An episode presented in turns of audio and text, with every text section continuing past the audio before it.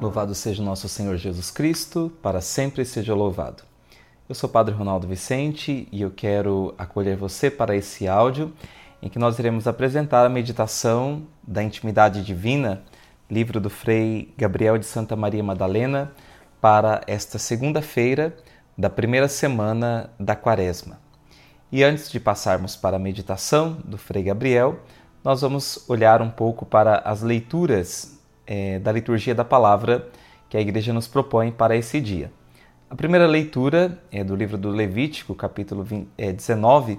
Eu gostaria de lê-la aqui na íntegra, porque ela nos apresenta uma série de conselhos, uma série de admoestações da lei de Deus a respeito de como o povo de Israel e nós também devemos viver. O Senhor falou a Moisés, dizendo: Fala a toda a comunidade dos filhos de Israel e dize-lhes: Sede santos, porque eu, o Senhor vosso Deus, sou santo. Não furteis, não digais mentiras, nem vos enganeis uns aos outros. Não jureis falso por meu nome, profanando o nome do Senhor teu Deus. Eu sou o Senhor. Não explores o teu próximo, nem pratiques extorsão contra ele. Não retenhas contigo a diária do assalariado até o dia seguinte. Não amaldiçoes o surdo, nem ponhas tropeço diante do cego, mas temerás o teu Deus. Eu sou o Senhor. Não cometas injustiças no exercício da justiça não favoreças o pobre, nem prestigies o poderoso. Julga teu próximo conforme a justiça. Não sejas um maldizente entre o teu povo. Não conspires, caluniando-o contra a vida do teu próximo. Eu sou o Senhor. Não tenhas no coração ódio contra teu irmão. Repreende o teu próximo para não te tornares culpado de pecado por causa dele. Não procures vingança, nem guardes rancor aos teus compatriotas. Amarás o teu próximo como a ti mesmo. Eu sou o Senhor.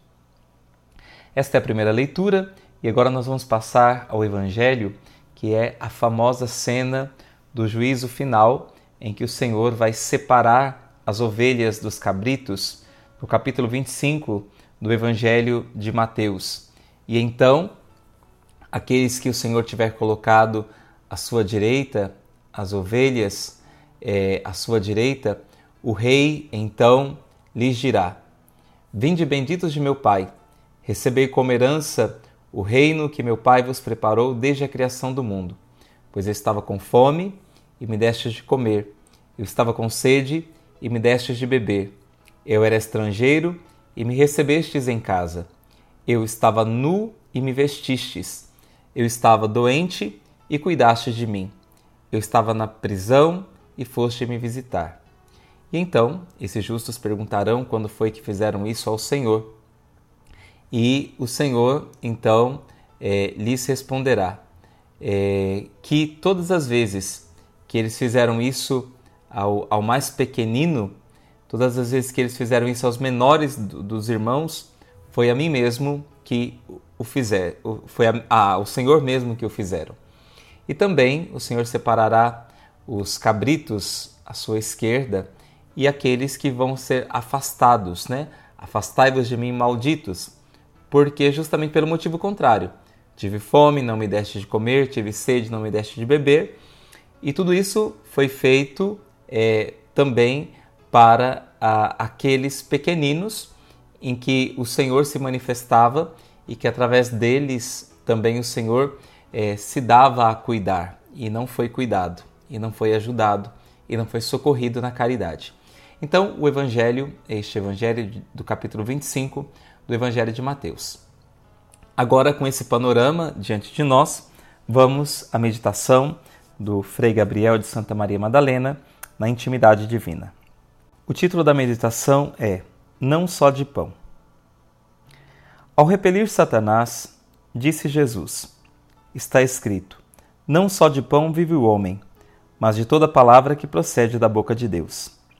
Admoestação particularmente própria para o tempo quaresmal, em que o cristão enquanto mortifica o corpo com a penitência e o jejum, deve preocupar-se de alimentar o espírito com a palavra de Deus. Quem vive da palavra e a traduz na prática, inspirando nela pensamentos, desejos e atos, não perecerá ante os assaltos do maligno. A meditação atenta e profunda da palavra ilumina o caminho da salvação, da santidade. Sede santos, porque eu, o Senhor vosso Deus, sou santo. Não foi o homem, nem mesmo os santos, que construíram o ideal de santidade, mas Deus o apresentou ao homem como um convite, aliás, como dever. Se o pecado deformou a criatura feita à imagem de Deus, não renuncia Deus a restaurar sua obra, para que possa ser como ele a quis, reflexo de sua santidade. A tal fim, desde o Antigo Testamento, receberam os homens a lei divina. Nela, os mandamentos para com Deus fazem eco os mandamentos para com o próximo. Uns e outros resumem-se no preceito supremo do amor. A proibição de causar qualquer prejuízo ao irmão, na pessoa, na reputação, nos bens, tem por único fim alimentar o amor fraterno. Belíssimo é ver como frequentemente desce a lei antiga a particularidades cheias de humanismo. Não respigareis a vossa vinha, não colhereis os grãos caídos no campo, deixá-lo-eis para o pobre e o estrangeiro. O salário do teu operário não fique contigo até o dia seguinte. Não amaldiçoarás o surdo, e não porás algo como tropeço diante do cego. Não serás injustos, em, injusto em teus juízos. Não semearás a difamação no meio do teu povo, nem te apresentarás como testemunha contra a vida do teu próximo. Tudo, enfim, culmina com a palavra absolutamente positiva: Amarás o teu próximo como a ti mesmo. E cada preceito termina com o refrão: Eu sou o Senhor, como para dizer: Eu sou o Senhor vosso Deus, vos dou estes mandamentos, porque eu sou santo e vos quero santos. Eu sou amor e vos quero amor. Quando Jesus fala da perfeição do Pai Celeste, apresenta-a sempre sob o aspecto do amor, da misericórdia infinita, convidando os homens a imitá-la nas relações recíprocas. Sede misericordiosos, como é misericordioso vosso Pai. Por que tanta insistência sobre o amor do próximo? É por ser o homem imagem de Deus, responde o Antigo Testamento, e acrescenta o Novo é por ter o Filho de Deus tomado carne humana e levado sua fraternidade com os homens até considerar feito a si tudo o que se faz a cada um deles. Em verdade vos digo: tudo o que fizestes a um destes meus irmãos mais pequeninos, a mim o fareis. São estes os motivos profundos pelos quais Jesus colocou as obras da caridade fraterna como critério discriminador dos eleitos e dos réprobos. A lei do Senhor não pode se é, a lei do Senhor não se pode partir.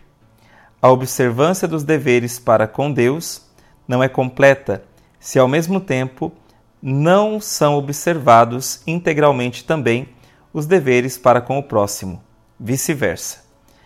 Não pode haver amor sobrenatural e duradouro para com o próximo quando é tido um pouco é tido em pouco o amor de Deus. E nossos semelhantes são amados apenas por simpatia humana e não enquanto imagem de Deus, irmãos de Cristo. Eis porque na Quaresma não pede à igreja somente práticas de oração e de penitência, mas também obras de caridade. Exprimem as primeiras mais diretamente o amor a Deus e as últimas, o amor ao próximo. Aliás, segundo antiga disciplina, as economias provenientes do jejum, da abstinência e de outras privações devem aliviar os irmãos que sofrem pobreza e fome. dedicar-se à oração e ignorar as necessidades do próximo, do próximo, protestar a Deus o próprio amor e não estender a mão a quem precisa é deformar o cristianismo. A Deus não podem agradar tais preces nem tais protestos de amor. Dirá um dia Jesus: Tive fome e não me destes de comer, tive sede e não me destes de beber. Ainda uma vez se vê como só a palavra de Deus, ouvida e praticada integralmente, é fonte de vida e salvação. Não só de pão vive o homem. Esta é a meditação do Frei Gabriel de Santa Maria Madalena para esse dia e que nesse dia nós possamos pedir a Deus a graça de crescer na caridade para com o nosso próximo, que o nosso amor a Deus seja acompanhado do nosso amor também ao próximo, que é imagem e semelhança de Deus. Eu costumo dizer que quando nós fazemos um bem a, a um filho de Deus, é o próprio Deus que nós fazemos. Assim como também na, na nossa vida nesta terra, quando, por exemplo, um pai e uma mãe veem que alguém fez um bem a um filho seu, é a mesma coisa que se fizesse para o próprio pai ou a própria mãe. O, o pai e a mãe se alegram por ver que alguém fez um bem a um filho.